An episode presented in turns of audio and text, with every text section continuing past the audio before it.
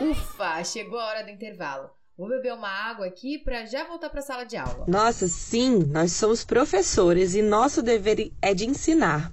E é dever dos estudantes aprender. Olha, não é só o dever deles não, viu? É um direito também. Eita, que eu ainda não tinha pensado por esse lado. Mas é muito verdade, né? Então bora aproveitar que ainda temos sete minutos de intervalo e falar mais sobre isso? Bora lá! Eu sou a Adri. E eu sou a Bela. E está começando mais um episódio de Um Dia Pode. Roda a vinheta. Um dia. Um dia.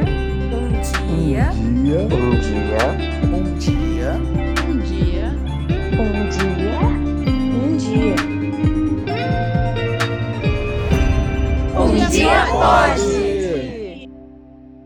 Pois é, Bela, a criança e o adolescente têm direito à educação com o objetivo de se desenvolver enquanto pessoas e cidadãs. Você sabia disso? É, Adri, e isso tá escrito em algum lugar? ECA. Eca? Por que Eca? O que, que você ouviu pra eu falar isso? Nossa, meu Deus, aconteceu algo nojento? Alguém fez algo? Não, não é nada disso, Bela. ECA, na verdade, significa Estatuto da Criança e do Adolescente. O Estatuto da Criança e do Adolescente é o conjunto de normas do ordenamento jurídico que. Parou, parou, parou. Aperta a tecla SAP e aí traduz isso aí, por favor. Justo, ó, vamos lá. O ECA foi criado em 1990 e é formado por muitas regras e tem por objetivo proteger a criança e o adolescente. 1990. Hum. Então, pelas minhas contas, já é um adulto de 32 anos esse ECA, hein? Exatamente, Bela. 32 anos com doutrina de proteção integral. Ou seja, é no ECA que está escrito que as crianças e os adolescentes devem ser protegidos pelo Estado, pela família e pela sociedade, com prioridade e garantias dos seus direitos básicos. Nossa, Adri, mas e entre esses direitos temos a educação, né?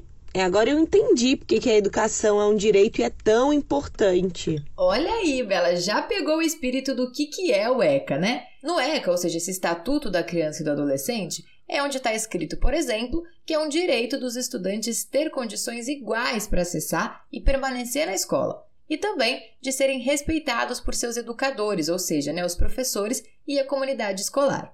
Nossa, e você falando agora, eu lembrei também que tem o direito de acessar a escola pública próximo da sua casa, né? Eu joguei aqui no Google e achei o ECA rapidinho. E agora eu tô super por dentro. Arrasou! Fez a pesquisa para conhecer mais sobre o ECA? É isso mesmo, arrasou, Bela! Mas assim, amiga, pensando bem, se é direito dos estudantes, então é dever de alguém fazer com que esses direitos sejam cumpridos, certo? Então. Ai, vixe, o intervalo acabou.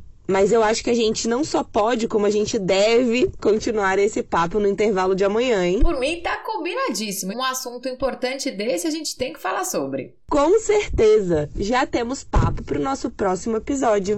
E aí, galera, vocês gostaram desse episódio? Tão curiosos? Querem saber alguma curiosidade sobre o ECA? Então comenta lá no nosso Instagram, arroba umdiapod, sem E ou I no final, e segue a gente lá no TikTok. Até mais! Até! Um dia. Um dia.